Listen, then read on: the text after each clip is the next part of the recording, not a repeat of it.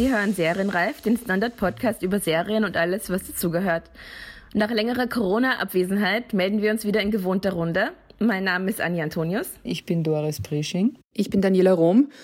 Und wir melden uns nicht nur wieder in gewohnter Runde, sondern auch in ganz ungewohntem Setting, nämlich wir sitzen immer noch alle in unseren Home Offices, also in unseren, ich weiß nicht, ich sitze in meinem Wohnzimmer. Wo sitzt ihr? Ja, Sofa. Sehr gut. Also alles, alles sehr ungewohnt.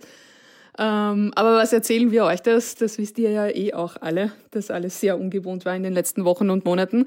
Ähm, vielleicht hat das sogar irgendwie was mit äh, unserem Serienverhalten gemacht. Wir haben ja uns im Vorfeld schon ein bisschen unterhalten drüber. Ähm, wie ist es euch gegangen, Doris, Anja, in den letzten Wochen, was das Serienschauen angeht? Hat es irgendwas verändert bei euch? Äh, ja, ich, ich merke ähm, eine Tendenz in Richtung seichteres Programm bei mir, also vor allem am Anfang, äh, im März, April. Ähm, also ich hätte jetzt nicht irgendwas Düsteres oder sehr kompliziertes oder komplexes anschauen können. Ich habe äh, mich konzentriert auf Dinge, die ich schon kenne und die sehr beruhigend und angenehm sind, wie zum 500. Mal Modern Family schauen zum Beispiel. Ähm, und ich gebe es zu, auch das Vox Nachmittagsprogramm hat so seine ich, also ja, sorry, es, es, muss einfach gesagt werden, aber ähm, diese Brautkleider-Sendungen sind total super. ja, okay. Ja, also ganz wichtig ist das Thema heiraten anscheinend, ähm, weil es gibt eben diese Zwischentüll und Tränen, wo Hochzeitskleider anprobiert werden und es wird auch immer geheult und alle sind total gerührt und es ist super. Und es gibt auch ähm, eine reine Hochzeitsserie, die heißt Vier Hochzeiten und eine Traumreise. Und äh, ähm, ja, es ist mir ein bisschen peinlich, ich gebe zu. Da bewerten vier Bräute gegenseitig ihre Hochzeit und am Ende gewinnt die beste Braut oder die beste Hochzeit. Ja, also es geht, wie ihr seht, es ist recht seicht, aber es ist auch wahnsinnig beruhigend und angenehm, wenn draußen die Welt irgendwie gerade so dem Ende zugeht, wie es sich angefühlt hat, so vor ein paar Wochen noch. Und man schaut sich einfach seichte Hochzeitssendungen an. Also ich finde das super. Ich, ich kann das gut nachvollziehen. Na, ich finde es auch großartig. Äh, ich hätte ja ursprünglich gesagt, äh, dass mich äh, Corona in meinem Fernseh- oder in meinem Serienverhalten oder Streamingverhalten, was auch immer, überhaupt nicht beeinflusst hat. Jetzt, wo du es aber erzählt hast, habe ich mich erinnert, dass ich zum ersten Mal Germany's Next Top Model ja, Das habe ich auch schon natürlich. Und hängen geblieben bin. Ja äh, ich glaube, es war dieses Mal wirklich gut, oder würdest du mich bestätigen, gut. Anja?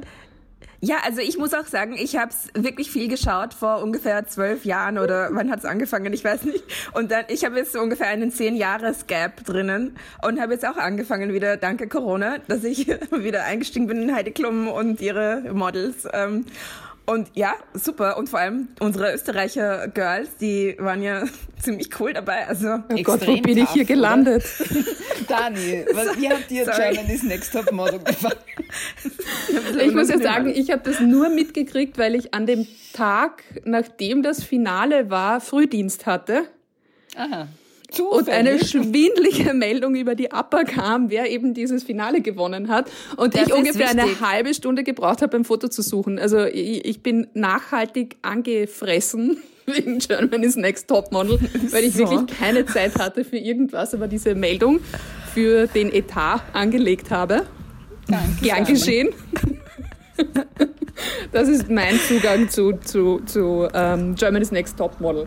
Aber was ich gut verstehen kann, ist dieser, dieser, diese vielleicht auch, also bei mir ist es schon auch ein bisschen eine Wiederentdeckung. Also es ist jetzt gar nicht so ein neues Verhalten. Ich bin ja eine, eine bekennende Trash- TV-Liebhaberin. ich mag das mhm. einfach. Ich habe mich auch, ganz ehrlich gesagt, ich ärgere mich ein bisschen, dass Netflix jetzt mhm. Keeping Up with the Kardashians bringt. Jetzt, ja, jetzt brauche ich es nicht mehr. Ja. ja. Jetzt ist jetzt ist over. Ähm, aber, aber warum? Weil es jetzt wieder besser wird oder warum brauchst du es jetzt nicht mehr? Na, jetzt interessiert mich das nicht mehr. Vor zwei Monaten hätte ich mir ziemlich sicher die erste Staffel von Keeping Up with the Kardashians gegeben. Ich bin mir ziemlich ich sicher. Ich habe mir das auch alles ich, angeschaut. Dass aber ich weil, mir aber das weil gegeben gebraucht hätte. hättest oder warum? Das muss ich jetzt irgendwie verstehen. Weil, Na, weil ich das mag. Also, ich mag Trash-TV. Ich, also ich mag solche Reality-Soaps. Äh, wie nennt man das? Wie, wie nennt man das Genre? Ja, also halt ich so glaube schon Reality. Ja, Reality TV. Und Kram halt. Das nicht mehr, oder? Na, oh ja, ich mag das schon, aber ich schaue halt normalerweise auch andere Sachen und da habe ich dann auch nicht so viel Zeit, weil das sind ja alles, da gibt's ja dann 300 Folgen von irgendwas und man muss das weiterschauen, weil man will ja dann wissen, ob Kelly und Brian jetzt wieder zusammen sind oder doch nicht. Ja, also eben das ist ja dann, das muss man ja dann alles wissen. Und ich habe mir diesbezüglich, das war großartig, das hat nämlich auch sehr gut zu der ganzen Corona-Phase dazu gepasst, uh, Too Hot to Handle heißt das auf Englisch, auf Deutsch heißt das, glaube ich, Finger weg, uh, auch eine Netflix-Produktion. Habt ihr das gesehen? Das sind diese... Nein, das habe ich dann nicht geschafft, sogar ich ganzen nicht. Leute in, also Männer und Frauen in Bikinis und Badehosen, die auf irgendeiner Insel waren. Und es gab nur ein Ding, die durften sich nicht berühren. Also es ist so wie Corona, nur also halt Corona, auf einer Insel. Ja. Und Super. das war, es war so crazy. Und sie macht sich über, darüber lustig, dass wir Germany's Next ja. Top Model gesehen haben, oder? Also. Ich meine, schäm dich, Dani. Ich schäme mich eh ein bisschen dafür. Aber es war so lustig. Ich habe wirklich, ich habe Tränen gelacht. Das war großartig. Und ich habe das schon ein bisschen gebraucht. Also so ein bisschen eine, eine, eine Flucht vor der Realität. Naja, ich weiß gar nicht, ob das so richtig wahr ist. Ähm, aber halt so ein bisschen ein, ein also irgendwas, wo ich halt mein Hirn einfach wirklich nicht brauche dafür. Ja? Also es ist einfach so wurscht, es ist einfach so dumm. Ja? Es ist aber lustig, es unterhält mich. Ja? Danke, reicht mir. Mehr, mehr, mehr ist gerade nicht drin. Also ich habe das schon bei mir gemerkt. Und das hilft? Ich weiß nicht, ob es hilft. Aber ich hatte halt so wenig Lust, mir was anderes anzusehen. Also ich war halt irgendwie zwischen äh, Diensten schieben und halt eben permanent nur Nachrichten schauen und Pressekonferenzen schauen und Nachrichten nachlesen und sie verfassen und tickern und halt eben wirklich in diesem, man ist ja da dann auch so ein bisschen gefangen in einer ähm, Informationsüberflut, die man gar nicht haben möchte eigentlich und die man ja auch sonst nicht hat, ja, also wenn man nicht gerade irgendwie bei den Medien arbeitet oder nicht ja. haben muss. Also ich glaube, es gibt schon einige Leute, die da auch so reinkippen. Ähm, und das war halt dann quasi das Kontrastprogramm. Ja, voll. Also das waren einfach, ich glaube, so die ersten drei Wochen oder so, wo irgendwie gar nichts ging, kommt mir vor. Ähm, und jetzt, ja, ich glaube, wir sind alle wieder auf normaler mentaler Kapazität, also re relativ normaler zumindest. Wir bemühen uns alle sehr, ja. uns auf dieses Level wieder hinzubewegen. Ich merke es auch jetzt, ich, ich hänge gerade im Moment wahnsinnig viel auf CNN herum, wegen äh, den äh, Zuständen in den USA und bin ein großer Fan. Ich habe ich hab wirklich früher recht viel CNN halt so nebenher laufen gehabt, äh, aber halt eben jetzt schon wirklich ewig lang nicht mehr gesehen. Das ist so eine crazy Mischung aus Beten, Kommentaren und Nachrichten, dass es mich manchmal wirklich schüttelt. Aber dann kommt wieder dieses tolle End. This is CNN und ich liebe es. Ja, ich liebe es. Es ist so gut. Aber gut, wir sind jetzt ein bisschen, also ich bin jetzt vor allem ein bisschen abgedriftet. Da wollten Alle wir ein bisschen abgedriftet. ähm, was wir nämlich eigentlich wollen, äh, weil wir doch auch ein bisschen was geschaut haben und natürlich unserem äh, Bildungsauftrag hier auch äh, nachkommen wollen. Ähm, wir haben uns ähm, ein paar Serien überlegt, die wir jetzt in den letzten Wochen und Monaten gesehen haben und die wir guten Gewissens weiterempfehlen würden. Und Doris, magst du vielleicht anfangen mit deiner ersten Empfehlung? Die Serie, die ich mitgebracht habe äh, und die ich empfehlen kann, ist äh, die dritte Staffel von Westworld.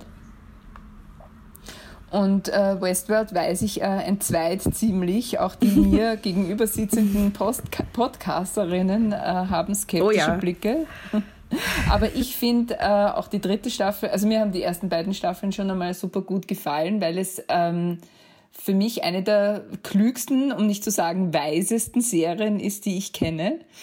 Und das aber gepaart noch einmal zurück. Also das eine, was ich auch sagen kann, ist, dass ich ansonsten diese Art von Serien weder mit so besonderer Vorliebe mag und sie auch nicht schaue. Ja. Westworld ist eine derjenigen, wo ich quasi wirklich reingekippt bin, kann man sagen. Und ich mag es sehr, weil, wie gesagt, also das eine ist sozusagen diese Philosophie, die dahinter steht, die fasziniert mich und wie sie das verhandeln und immer wieder behandeln. Also die Frage, was ist real? Wer bin ich? Und wenn ja, wie viele oder so irgendwie, wie das heißt, nicht?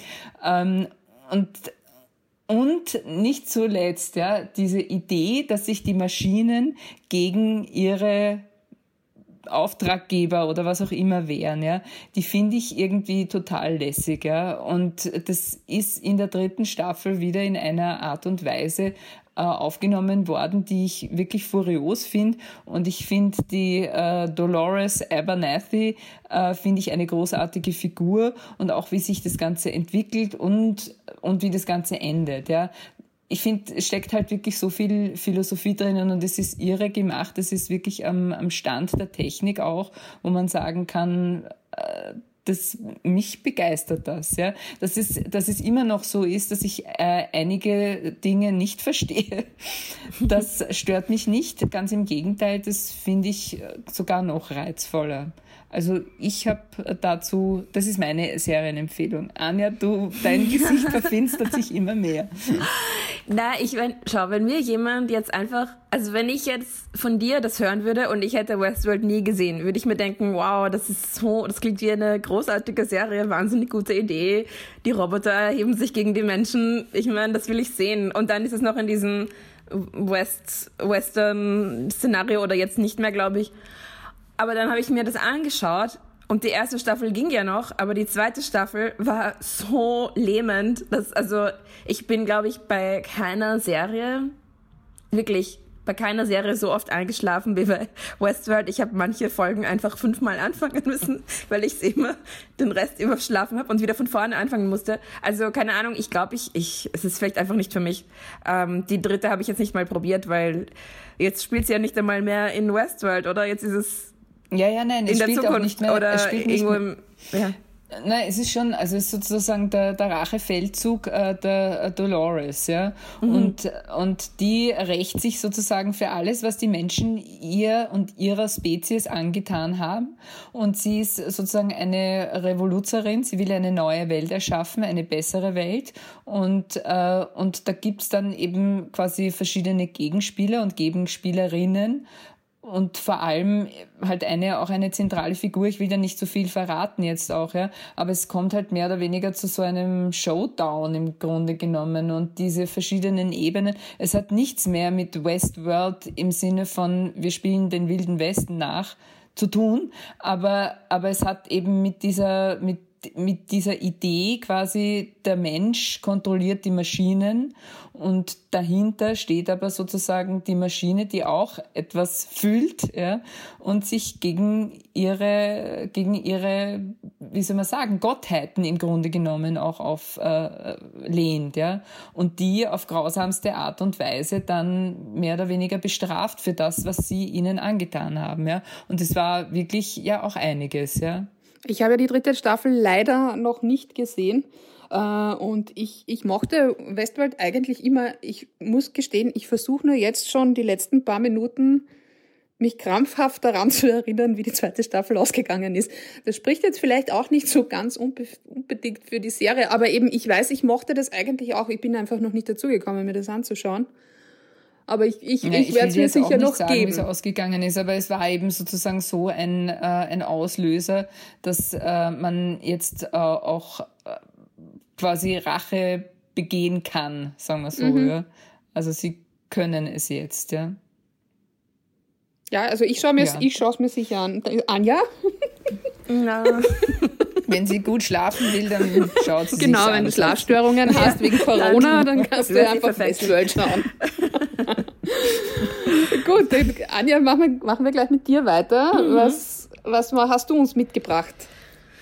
Ähm, also ich habe Hollywood mitgebracht. Ich glaube, ich habe das schon einmal angekündigt ähm, am Anfang des Jahres, wo wir noch nicht gewusst haben, wie verrückt dieses Jahr überhaupt wird. Da haben wir, glaube ich, drüber geredet, auf welche Serien wir uns freuen. Und ich habe gesagt Hollywood, weil es eine Ryan Murphy-Serie ist, ähm, die eben jetzt auf Netflix ich glaube, seit Anfang Mai oder so zu sehen ist. Ähm, und ich mag generell eigentlich alle Ryan Murphy-Serien. Ich finde, er erzählt wirklich Geschichten so, also so gut und es ist immer, es, also ich finde es einfach immer sehenswert.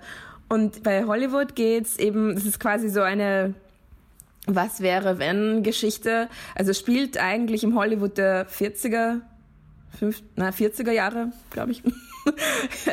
ähm, und eigentlich versuchen sie einfach nur darzustellen, wie es hätte sein können, also wie Hollywood die Welt hätte verändern können quasi, wenn damals schon ähm, also Menschen aus Minderheiten eine Stimme gegeben worden wäre ähm, oder einfach ein Platz in, in dieser Hollywood-Gesellschaft und ähm, die Drehbücher geschrieben hätten und Regie geführt hätten und äh, Hauptdarsteller gewesen wären, abseits äh, ihrer Klischee, also der, der Rollen, die sie, die sie halt nur spielen dürfen. Also wie in dem Fall die, die da, also das junge, die junge Frau, die Hauptdarstellerin wird, ist eine Afroamerikanerin und ähm, es beginnt klassisch, dass sie halt immer nur die Putzfrau spielt, die, Maid, und dann kriegt sie halt die Hauptrolle, weil derjenige, der das Drehbuch geschrieben hat, ähm, hat ihr das quasi auf den Leib geschrieben und er ist selber Afroamerikaner und er ist schwul. Also es, es bedient halt so ganz, es werden ganz viele Stimmen einfach auf einmal gehört und werden irgendwie Geschichten sichtbar, die halt nicht sichtbar werden. Und ähm, also man wartet halt, also ja, ich Achtung Spoiler, weil ich sage jetzt einfach, wie es ausgeht, oder? Kann ja, natürlich. Komm. Ich habe es jetzt schon, also hört's kurz weg, wenn ihr es nicht geschaut habt. Ähm, weil ich finde, bei Ryan Murphy wartet man immer darauf, dass alles schrecklich ausgeht und äh, es wird furchtbar und das kann ja nicht so schön sein, wie es anfängt. Und tatsächlich ist es, glaube ich, die erste Serie, die einfach gut aufhört. Und ähm, man geht raus und denkt sich so, danke. Das ist zwar alles super weit weg von der Realität, aber mir geht's jetzt echt irgendwie besser und das war einfach nur schön. Also ich, also ich bin da so durchgesegelt durch diese Serie. Ich glaube, ich habe das an einem Tag geschaut, weil es sind auch jetzt nicht, ich glaube, es sind acht Folgen oder so, keine Ahnung. Also nicht jetzt wahnsinnig viele, man kann es schaffen an einem Tag. Ähm, welche Serien hat Ryan Murphy noch gemacht? Entschuldige, sollte man vielleicht um, noch sagen. American Horror Story zum Beispiel, um, American Crime äh, heißt sie so? Mit dem ähm, O.J. Simpson und das alles? Diese ja, und Johnny Versace. Mhm, mhm, Glee hat er auch gemacht. Also ich meine, es ist nicht alles jetzt super düster, aber er hat auf jeden Fall einen Hang dazu, ähm, Sachen, äh, große Katastrophen darzustellen, menschliche und Abgründe und so. Und das passiert da irgendwie nicht oder anders. Also auf eine Art, wo man nachher sich gut fühlt. Also kann ich empfehlen. Mich, mich hat ja nachhaltig verstört äh, die Figur des Rock Hudson. Die, also da war, da habe ich mich die ganze Zeit gefragt, was ist das alles echt?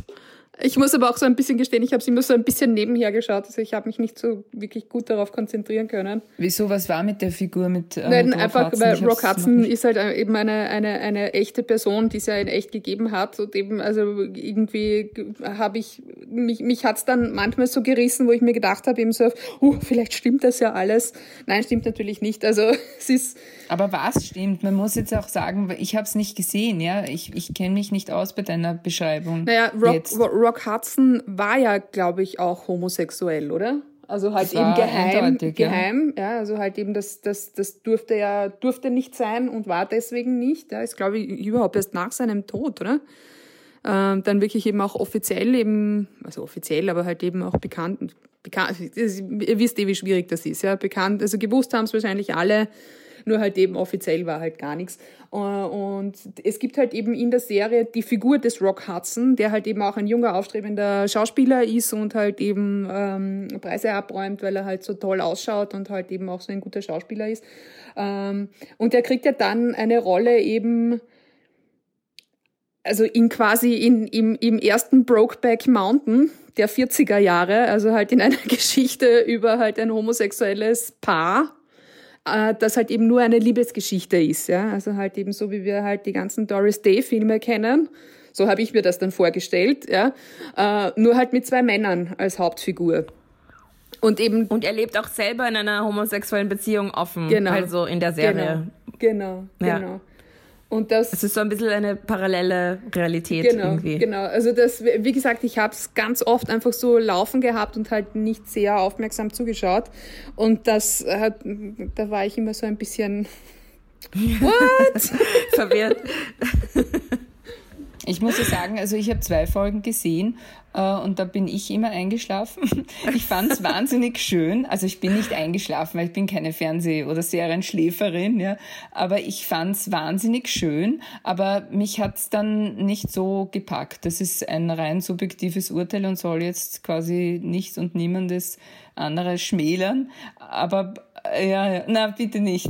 bitte, bitte sei nicht böse. Aber, ähm, aber ich fand's wahnsinnig schön und es ist wirklich, man kann sich nicht satt sehen. Das ist ja ganz oft so bei Ryan Murphys äh, Serien. Aber es gab keine Figur jetzt in dem Sinn, die mich wahnsinnig äh, interessiert hätte. Das schließe ich daraus, ja, das aus meinem mangelnden Interesse war einfach nicht, ja. So, Dani, jetzt kommst du mal dran. Oder mit deiner. Ja. Rück du raus mit deiner ich rück raus. Ich rück raus mit meiner äh, äh, wirklichen Empfehlung. Äh, die Serie heißt Upload. Also rauf oder runterladen, je nachdem. Ich weiß auch nicht. Wie sagt man es auf Deutsch? Hochladen oder rauf runterladen? Oder? Ho hochladen. Hochladen. Ich, ich glaube, schon ein Unterschied. also, ja, dann Upload. Ähm, läuft auf Amazon Prime, ist eine Comedy-Serie ähm, vom Autor Greg Daniels, der auch für Parks and Recreations und die amerikanische Version von The Office ähm, zuständig ist, also das gemacht hat. Afterlife, genau, stimmt. Ähm, also kann man kennen, den Herrn, also vielleicht nicht ihn, aber die Serien kann man kennen. Upload, kurz zur Geschichte.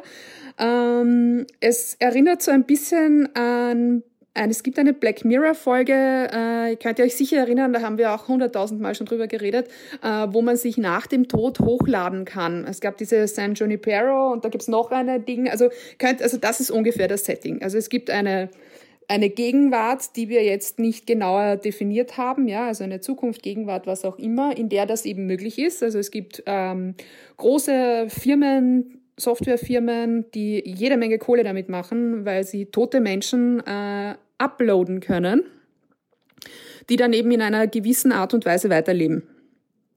Ähm, das ist eben das Grundsetting und eben wir sehen hier die Geschichte von einem Paar, von einem jungen Paar. Er heißt Nathan, sie heißt glaube ich Ingrid äh, und er stirbt und sie nötigt ihn dann so ein bisschen dazu, dass er sich da hochladen lässt, eben in diese Horizon-Welt. Also es gibt da, da gibt's dann eben auch äh, die klassischen äh, Klassenabstufungen. Ja? Also eben je mehr Kohle du hast, desto nicer wird die Umgebung und desto größer wird das Haus, in das du virtuell dann hochgeladen wirst. Ähm, je weniger Geld du hast, desto eher kannst du, freeze du, so wie wir hier ein bisschen in unserem Teams-Chat hin und wieder irgendwann einmal ein, ja, und es geht halt nichts mehr. Und eben, es gibt halt eben auch Kontaktmöglichkeiten mit der echten Welt. Das hat jetzt eben so recht äh, seltsame, also äh, Nebeneffekte, wie zum Beispiel, dass eben Ingrid für Nathan ähm, das alles bezahlt.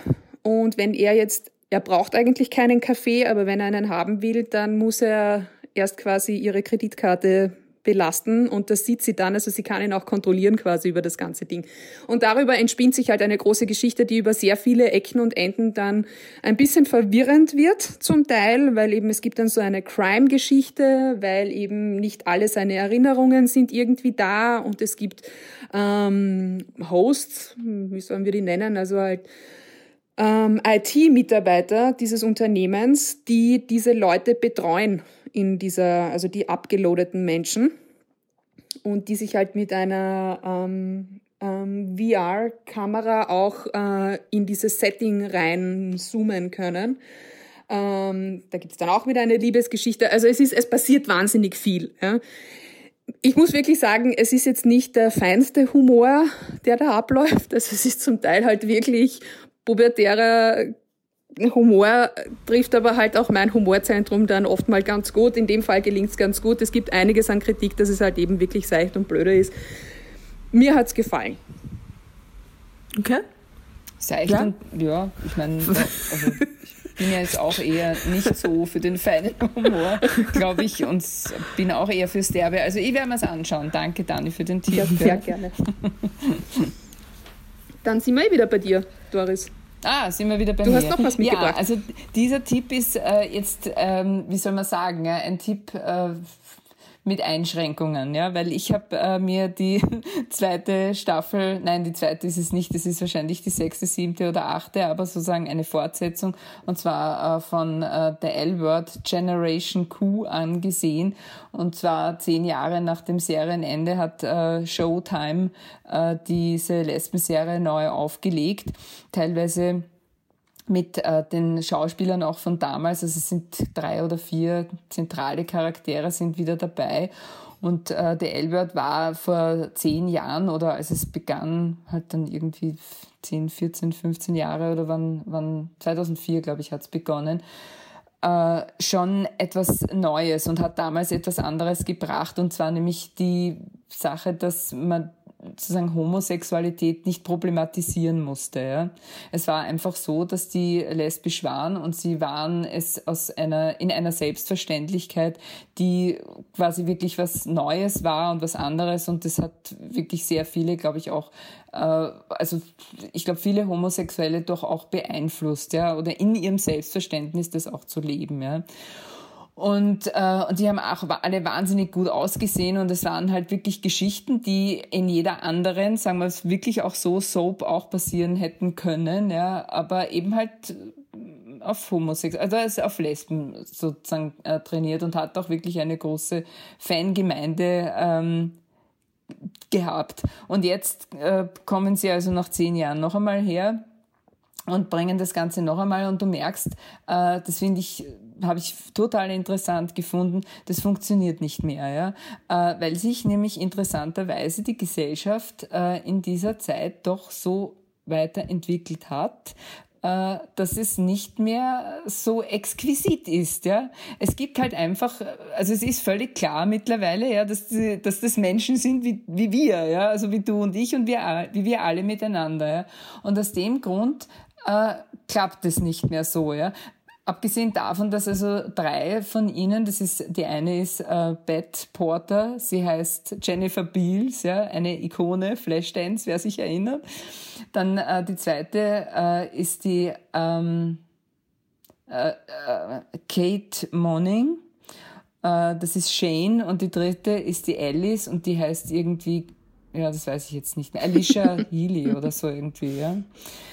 Äh, und es sind zehn Jahre vergangen und sie schauen hervorragend aus. Ja. Also diese zehn Jahre, wir können uns alle beruhigt zurücklehnen. Zehn Jahre sind nichts. Ja. Sie verändern einen überhaupt nicht. Ja, ja wenn man gut man operiert ist. Nein, nicht oh, nichts operiert. Nichts, nicht keine Falte wegoperiert. Einfach gut geschminkt, würde ich jetzt einmal okay. sagen. Ja. Gut geschminkt, gestylt, frisiert, was auch immer. Ja.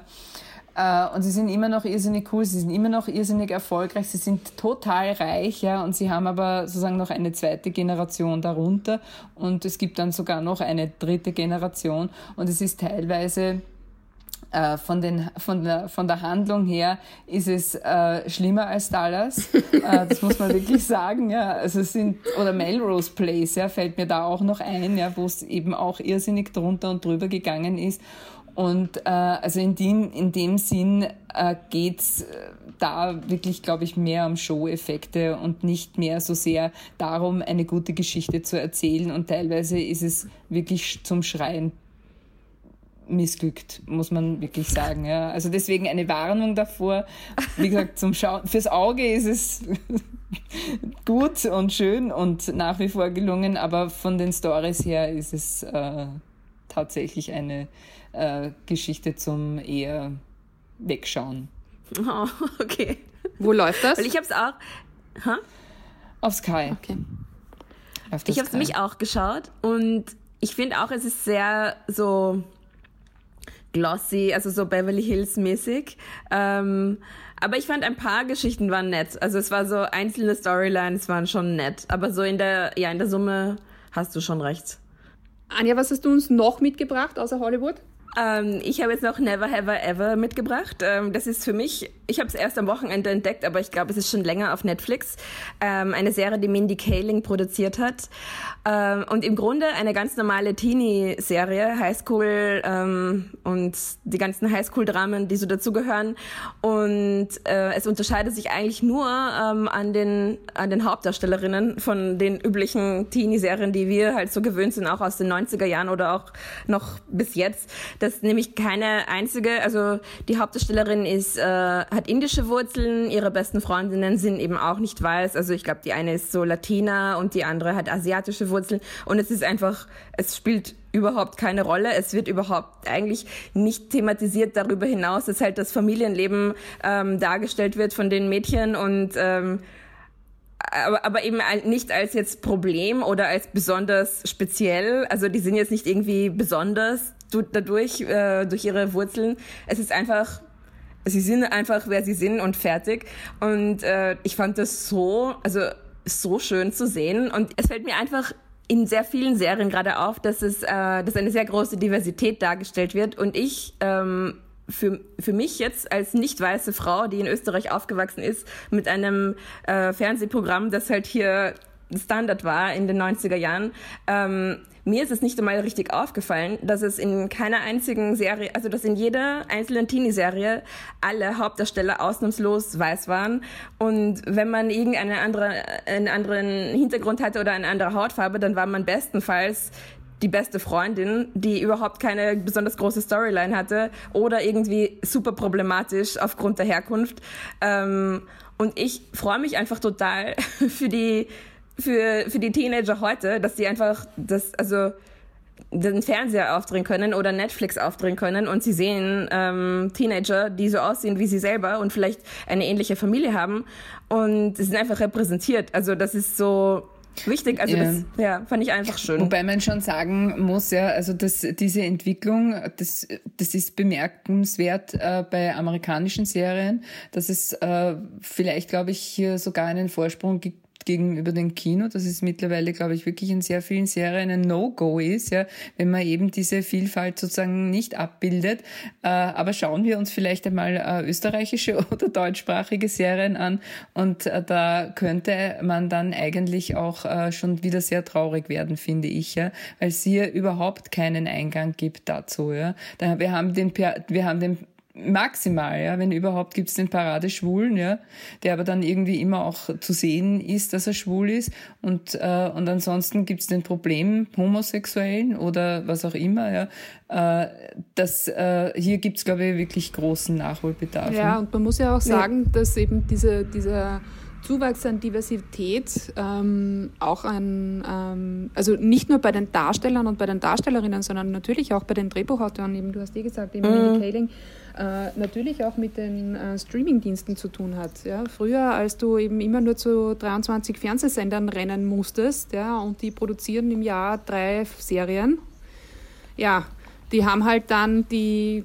ich weiß nicht, ist, ist Kaling ist, glaube ich, auch indischstämmig, oder? Ja, ja. ich glaube Also auch, die ja. haben dann halt eben wahrscheinlich, also da sitzt dann der weiße Bro drinnen, ja, der dann halt eben auch die Geschichte vom Bro wieder nimmt. Ich meine, wir kennen ja alle mhm. diese, diese, diese Mechanismen, die ablaufen, ja, und eben dieses Spiegeln von äh, eigenen äh, Erfahrungen und eben man nimmt und man arbeitet auch lieber mit denen zusammen, die so ausschauen wie man selber.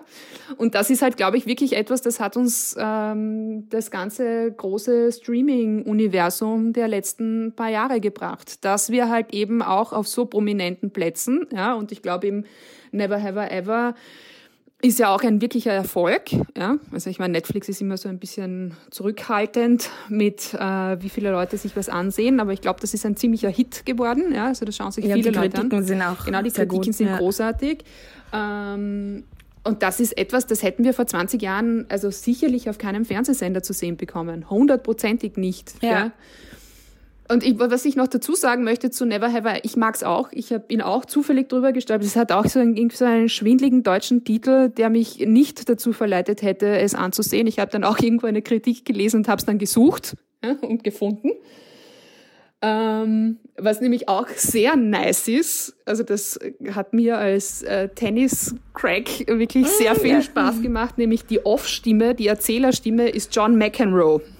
Ja, cool. Es ist einfach, ja, und es, ist, ist genauso so cool, wie es klingt. Ja, also John McEnroe macht ja auch auf irgendeinem Sportsender, ich weiß leider nicht auf welchen, äh, kommentiert er ja die US Open immer wieder. Muss man schon mögen. Also John McEnroe muss man schon mögen. Ist halt so ein, ein echter Charakter, sagen wir es mal so. ja, man mag ihn aber schon. Und es ist, es ist aber halt großartig, ja, weil er halt quasi in so einer Sportmoderatoren-Stimme ähm, das Leben von da Davy, glaube ich, heißt sie, heißt sie mhm. äh, ja. kommentiert. Und das ist großartig, ja, weil eben er halt eben der Choleriker und eben auch die Hauptperson hat durchaus eine Neigung zu Outbursts. also treffen sich die zwei dann irgendwie im Geiste. Und das ist so ein nettes kleines Nebenelement, dass diese Serie halt eben zu einem wirklichen, also ich fand's großartig. Es hat mich eben auch sehr an Sex Education erinnert, weil ich einfach mhm. auch mit einem richtig guten Gefühl rausgegangen bin. Also es hat mich ja. glücklich gemacht. Total Klingt herrlich, ja. Ja, wenn wir schon bei Sport sind, dann komme ich gleich zu meiner zweiten äh, Empfehlung, auch auf Netflix, The Last Dance wird auch gerade runter, rauf und runter diskutiert, sowohl in den Sportgazetten als auch sonst überall. Ähm, es ist eine, eine Doku, ich glaube acht Teile hat, weiß ich gar nicht ganz genau. Ähm, und zwar, es geht ausschließlich um Michael Jordan und Michael Jordan und Michael Jordan.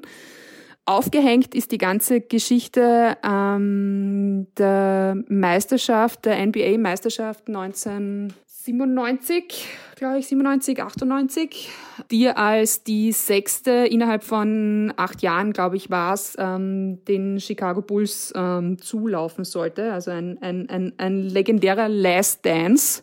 Also so hat es der Trainer auch genannt, also den, den Versuch eben mit diesem Team noch einmal eben die Meisterschaft ähm, durchzubringen. Der Rest ist Geschichte. Also wir kriegen hier einen Michael Jordan zu sehen, wie man ihn vielleicht nicht immer sieht ich habe viele Kritiken dazu gelesen und eben es, es, es, ich kann dem sehr viel abgewinnen. Es, es, es neigt schon ein bisschen so zur heiligen Verehrung. Also die ganze Serie ist so ein bisschen, ja, also er ist schon einfach auch der Größte und der Tollste. Äh, er ist äh, sicherlich auch zu Recht, also da gibt es sicher berufenere Basketball-Auskenner und Auskennerinnen als mich, aber es ist sicher, also da, da ist sicher eine Wahrheit drinnen. Er ist vor allem auch sehr überzeugt von sich selber. Die ganze Serie ist so aufgebaut, dass anhand dieser letzten Meisterschaft äh, oder dieser Meisterschaft eben in den 1997 seine ganze Karriere erzählt wird und sein Lebensweg. Ja. Also es gibt unzählige Interviews mit Weggefährten, Teamkollegen, Trainern, Menschen von allen möglichen, also Familie, alles Mögliche. Also es ist wirklich sehr, sehr aufwendig produziert. Es ist wirklich spannend. Also es ist eine wirklich spannende Geschichte. Ich also meine, auch für Menschen, die ja. Basketball nicht genau. unbedingt jetzt mögen. Oder also ich bin jetzt auch nicht so der große, also der, der, der mega Basketball-Fan bin ich auch nicht. Ja. Michael Jordan ist mir halt auch ein Begriff. Also eben, das ist halt, also wenn man gar keinen Basketballspieler kennt, Michael Jordan kennt man irgendwie. Ja. Zumindest mhm. noch wahrscheinlich die nächsten paar Jahre. Also irgendwann wird sich das auch aufhören. Aber eben, der ist, glaube ich, gerade uns, die wir irgendwie so in den 90er Jahren aufgewachsen sind, ein Begriff, einfach auch als, als Pop-Ikon. Ikone, ja, weil der war halt ein Megastar, ja, ein, ein Sportmegastar, wie es ihn vorher, wage ich zu behaupten, gar nicht so gegeben hat. Ja. Also auch, auch eben was popkulturelle Geschichten angeht, wie halt eben Turnschuhe oder so irgendetwas. Ja. Also eben eher Jordans, ja, ah, die musste man haben. Ja, also vielleicht jetzt. Hattest du solche? Nein. ich habe sowas nie gekriegt. Aber das sind halt alles Sachen, mit denen, also mit denen ich mehr oder weniger halt schon ein bisschen aufgewachsen bin. Und eben, ich muss auch sagen, dass mir so ein bisschen das Sportschauen abgegangen ist in den letzten Wochen. Also ich bin jetzt nicht jemand, der äh, jedes okay. Fußballspiel schaut oder irgendwas. Ja. Ich schaue halt einfach unglaublich gern Tennis zum Beispiel. Und manchmal bleibe ich halt eben auch so bei irgend, äh, irgendwelchen schwindligen Sportarten hängen und schaue mir das an. Und es gab halt nichts. Ja. Und ich glaube, dass zum, zu einem Teil halt eben der Erfolg, den eben Last Dance hatte, eben natürlich auch damit zu tun hat, mhm. dass halt eben die ganze Sport-Community sich gedacht hat, na wenigstens irgendwas, ja, dann schauen wir uns halt das an. Und eben, wie gesagt, es ist eine echt spannende, es ist eine spannende Lebensgeschichte von dem, von dem Herrn. Hm. Nein, ich finde es super, also weil also es wird herumgereicht ohne Ende und die Begeisterung ist ganz, ganz groß. Und das steht natürlich auch auf, äh, auf meiner Liste und ich bin wirklich auch sehr gespannt, woran, woran was mich interessiert dran oder was mich ja immer äh, fasziniert oder interessiert an Sportlern generell ist, wie ticken die und wie, mhm. geht, wie funktioniert so ein Sportlergehirn. Ja? Also das ist äh, manchmal nicht, glaube ich auch.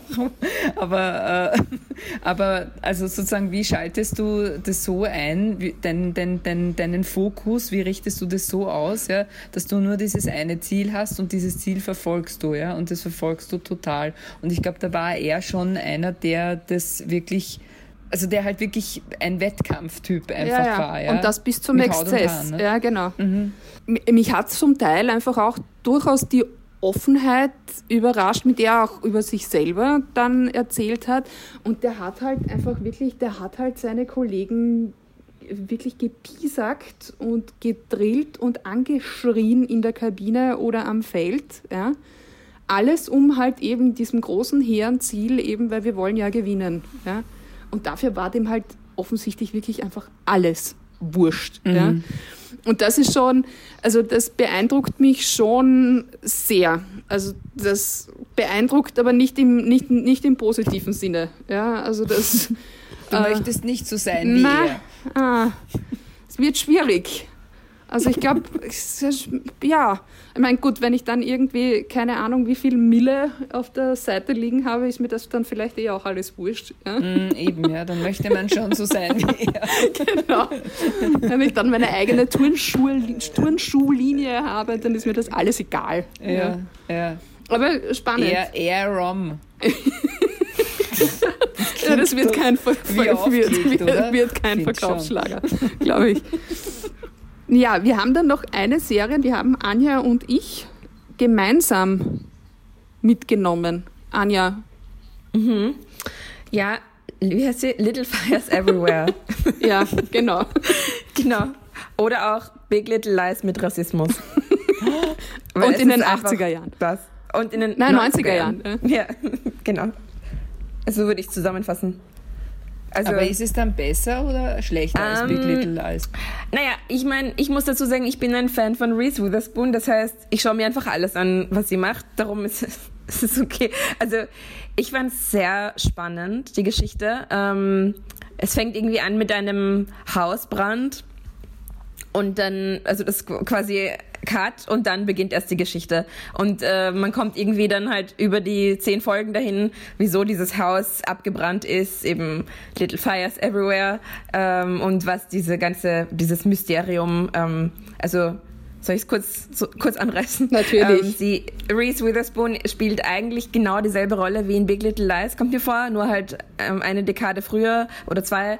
Ähm, so Und mit Joshua Jackson. Ja, genau, oh Gott, stimmt. Pacey. Pacey ist mit Pacey verheiratet, alle, die Dawson's Creek kennen. ähm, und sie hat so diese perfekte Familie, drei Kinder, perfektes Haus, reich, alles bestens. Und sie hat ein Haus zu vermieten ähm, in, dieser, in dieser perfekten, geplanten Stadt. Ähm, und das vermietet sie an eine äh, schwarze Mutter mit äh, Teenager-Tochter, die sie aber zuerst an die Polizei verraten hat, weil sie gesehen hat, dass die im Auto übernachten in diesem perfekten Vorort von Cleveland, glaube ich.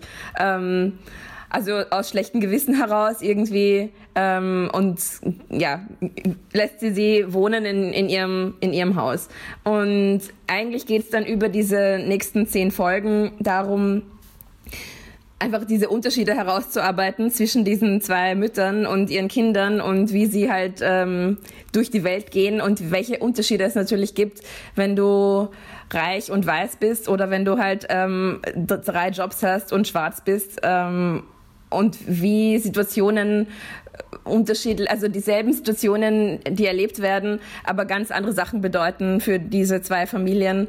Also das, ich es gut, also ich fand es sehr spannend, aber es ist jetzt dann auch nicht so viel zurückgeblieben, finde ich. Also es ist jetzt nicht so eine Serie, die so nachhaltig äh, bleibt. Ich weiß nicht, Dani, was sagst du? Also mir ist es schon relativ nachhaltig drin geblieben. Okay. Hast du das Buch gelesen? Ich habe es nämlich nicht Nein. gelesen. Also ich kenne das Buch Nein. nicht. Ich habe das dann auch nur beim Nachrecherchieren herausgefunden, dass das eben auf einem Bestseller aus dem Jahr 2017 beruht. Ja? Und ähm, ich muss gestehen, dass ich gerne das Buch gelesen hätte.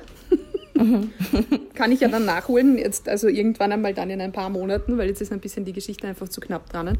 Ähm, das, was ähm, ich mag und wo ich finde, dass das auch sehr, sehr gut gelungen ist in der Serie. Ähm, es wird so quasi Layer für Layer geht's tiefer. Ja? Und es poppt hier das kleine Geheimnis auf und da das kleine Geheimnis, nämlich auf beiden Seiten. Ja? Also sowohl bei, bei Elena, also bei der Figur, die mhm. Reese Witherspoon spielt, als auch ja. eben bei, bei mir.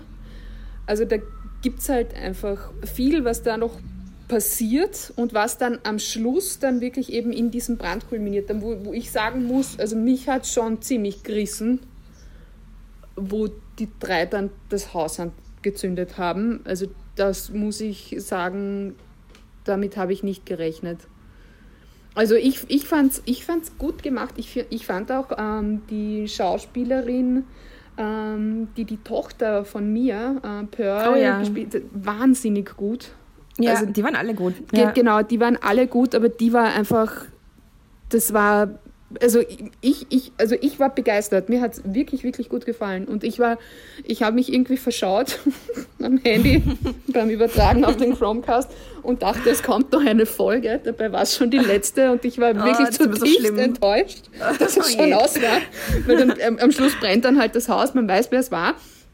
Und dann bin ich halt so, was kommt jetzt noch, was kommt jetzt noch? Ja, es oh, kommt ja. nichts mehr, weil es aus. einfach aus war. also mir hat es wirklich gut gefallen.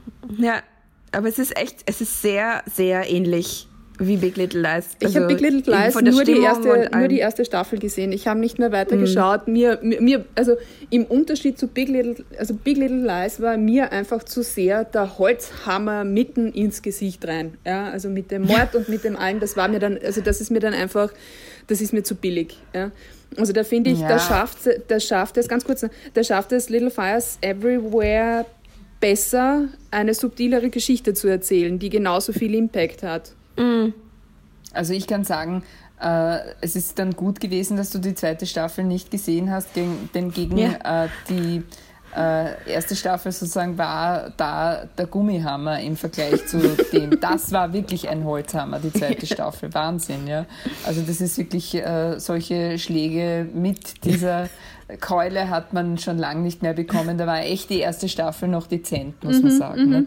Nein, ich finde es total spannend, ja, und, äh, und danke für die tollen Serientipps, ja. Hat für mich eine für mich tun sich Perspektiven auf. Ich schaue mir Westblood an. Ich nicht. Damit sind wir jedenfalls wieder am Ende unseres kleinen Podcasts, ähm, der so wie immer mit der schönen Schlusspointe Pointe endet unserer wahnsinnig tollen Serie Und sonst. Doris, was ist dein Und sonst?